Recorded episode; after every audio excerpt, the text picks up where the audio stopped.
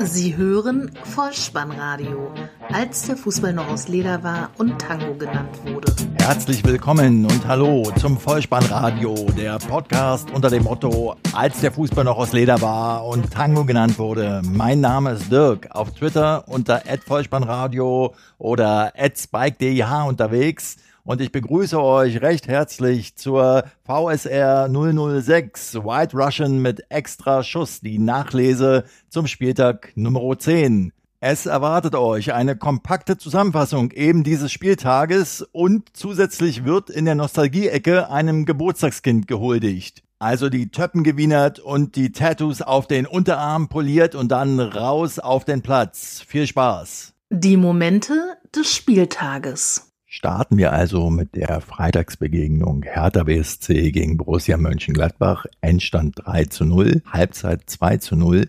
Die Tore erzielte Salomon Kalou in der 18., 33. und 84. Minute. Man kann auch sagen, heimstark gegen auswärtsschwach trafen da aufeinander.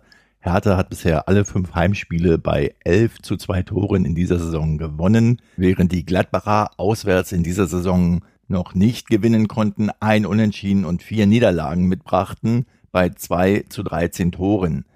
Saisonübergreifend ließ sich das noch schlechter ein Sieg aus den letzten 16 Partien in der Ferne. Drei entscheidende Momente gab es in dieser ersten Halbzeit. Zunächst zog sich Patrick Herrmann in der 29. Minute ein Bänderriss am Sprunggelenk zu und während sich die Auswechslung sehr lang hinzog, schlug Hertha BSC in der 33. Minute zum 2 zu 0 in Unterzahl der Gladbacher also erneut zu. Dann gab es noch Gelb-Rot für Christoph Kramer in der 39. Minute. Dies alles führte dazu, dass die Gegenwehr der Gladbacher sich in Grenzen hielt. Meiner Ansicht nach gab André Schubert, der Trainer der Gladbacher, der Mannschaft aber schon letzte Woche nach dem 0 zu 0 gegen die Eintracht aus Frankfurt ein Alibi, wo er sehr stark auf die Belastung und auf die verletzten Spieler abstellte und so meiner Ansicht nach dort schon deutlich machte, dass die Mannschaft den Anforderungen derzeit nicht gewachsen ist. Zu Hertha BSC ist zu sagen, eiskalt in der Chancenverwertung, genauso eiskalt wie mein White Russian, den ich mir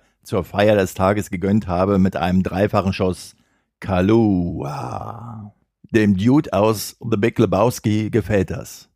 Nach der Länderspielpause empfängt nun Borussia Mönchengladbach zu Hause den ersten FC Köln und Hertha reist nach Augsburg. Kommen wir zu den Samstagsbegegnungen und hier die erste Partie FC Bayern München gegen die TSG 1899 Hoffenheim. Endstand 1 zu 1. Zur Halbzeit stand es ebenso. Demir bei brachte in der 16. Minute aus 16 Meter mit einem herrlichen Linksstoß in den Winkel die Kraichgauer in Führung, ehe dann der Hoffenheimer Zuber in der 34. Minute mit einem Eigentor nach Hereingabe von Douglas Costa das 1 zu 1 und damit den Endstand herstellte. Allerdings stand Robert Lewandowski einschussbereit hinter ihm, er muss sich also nicht grämen. Insgesamt war es ein couragierter Auftritt der TSG aus Hoffenheim in Halbzeit 1. In der Schlussphase der Partie hatten sie allerdings etwas Glück. Hummels mit einem Schlenzer an den Außenpfosten und auch Thomas Müller in der Nachspielzeit, 90. plus zweite Minute, ebenfalls nur das Stangel, wie der Österreicher sagt.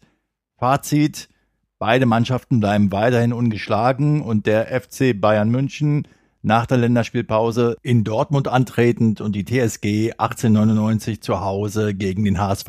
Es gibt ein Wiedersehen mit Markus Gistol.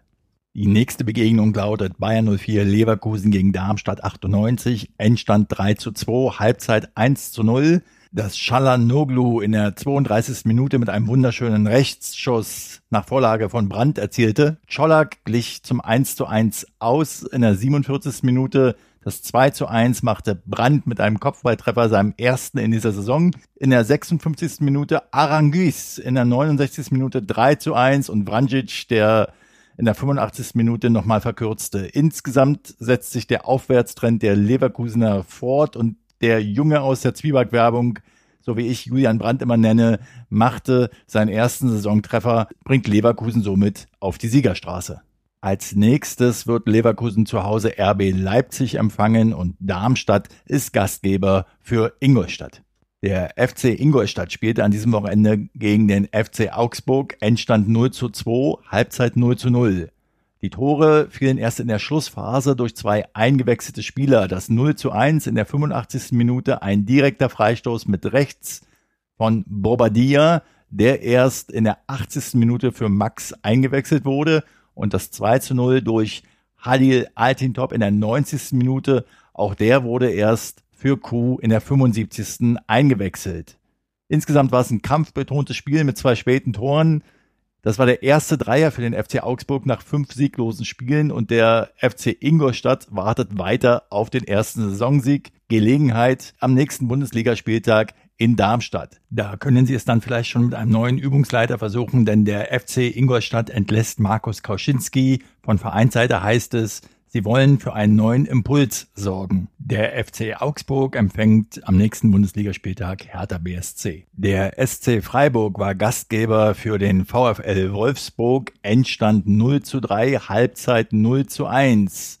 Gomez per Kopfball in der 41. Minute und nochmal Gomez in der 53. Minute per Linksschuss zum 0 zu 2 stellte die Weichen für den Wolfsburger Auswärtssieg, ehe dann in der 86. Minute per Foul-Elfmeter Rodriguez auf 0 zu 3 erhöhte. Voraus ging ein Foul von Günther, der die rote Karte sah, am eingewechselten Didavi. Insgesamt war es der zweite Saisonsieg für den VfL Wolfsburg in dieser Saison. Und mit diesem Sieg riss die Serie des SC Freiburg von saisonübergreifend zehn Heimsiegen in Folge. Ansonsten hat es in Strömen geregnet in Freiburg und wenn der Regen sogar so stark ist, dass man keine Angst mehr um seine Frisur haben muss, da die eh schon versaut ist, dann kann man sich ja aufs Tore schießen konzentrieren und doppelt treffen. Nicht wahr, Herr Gomez? Am elften Spieltag trifft dann der SC Freiburg zu Hause auf Mainz und Wolfsburg spielt zu Hause gegen Schalke 04. Planungssicherheit kann sich einstellen beim bisherigen Interimscoach Valerian Ismail, denn der Geschäftsführer Sport vom VfL Wolfsburg Klaus Allofs teilte mit, dass Ismail Cheftrainer wird. Er sei die beste Lösung, so heißt es. Eintracht Frankfurt gegen den ersten FC Köln, Endstand 1 zu 0. So stand es schon zur Halbzeit. Das Tor des Tages erzielte nämlich schon in der fünften Minute per Kopfball Gacinovic. Es war ein Spiel der Torjäger, denn für die Frankfurter Eintracht stand auch Alex Meyer auf dem Platz und damit traf er auf Kölner Seite auf Anthony Modest. Beide blieben aber tor- und glücklos. Der erste FC Köln hat die erste Halbzeit komplett verschlafen. In der Schlussphase der Partie kamen sie dann stärker auf. Letztlich ist aber der Dreier für die Frankfurter Eintracht als verdient zu bezeichnen. Die nächsten Partien stehen für beide auswärts an. Die Frankfurter Eintracht reist nach Bremen, während der erste FC Köln zum rheinischen Derby nach Gladbach fährt. Die nächste Begegnung lautet Hamburger Sportverein gegen Borussia Dortmund. Endstand 2 zu 5, Halbzeit 0 zu 3. Die ersten vier Tore erzielte Pierre-Emerick Aubameyang 0 zu 1 bis 0 zu 4 in der vierten, 23., 27. und 48. Minute. Seinen ersten Treffer feierte er ausgiebig mit Thomas Tuchel und demonstrierte somit echte Liebe zu seinem Trainer. Das 1 zu 4 Anschlusstor erzielte in der 55. Minute Nikolai Müller, ehe dann Dembele in der 76. Minute auf 1 zu 5 erhöhte. Wiederum Nikolai Müller in der 81. Minute zum 2 zu 5 stellte den für die Hamburger traurigen Schlusspunkt her. Zur Leistung der HSV-Mannschaft habe ich schon in der letzten Episode genug gesagt. Hört da gerne nochmal rein. Ich denke, außerdem sind sie mit dem Ergebnis genug gestraft. Vielleicht nur so viel, insbesondere wenn man die vielen individuellen Fehler der HSV-Spieler berücksichtigt. So möchte man ihnen am Ende und am Tag des 80. Geburtstages von Uwe Seeler, hört dazu bitte auch unbedingt in die Rubrik die Nostalgie-Ecke rein, zwei Zeilen aus dem Schlager von Billy Sanders aus dem Jahre 1963 zu rufen, die da lauten, Gib doch den Ball zu Uwe Seeler, da machst du niemals einen Fehler. Als nächstes geht es für die Dortmunder zu Hause gegen die Bayern und der Hamburger Sportverein fährt nach Sinsheim zur TSG 1899 Hoffenheim. Das erste Sonntagsspiel an diesem zehnten Spieltag bestritten RB Leipzig gegen den FSV Mainz 05. Endstand 3 zu 1. Zur Halbzeit stand es schon 3 zu 0. 1 zu 0 durch Timo Werner in der dritten Minute nach Vorlage von Forsberg. 2 zu 0 durch Forsberg in der 21. Minute nach Vorlage von Timo Werner.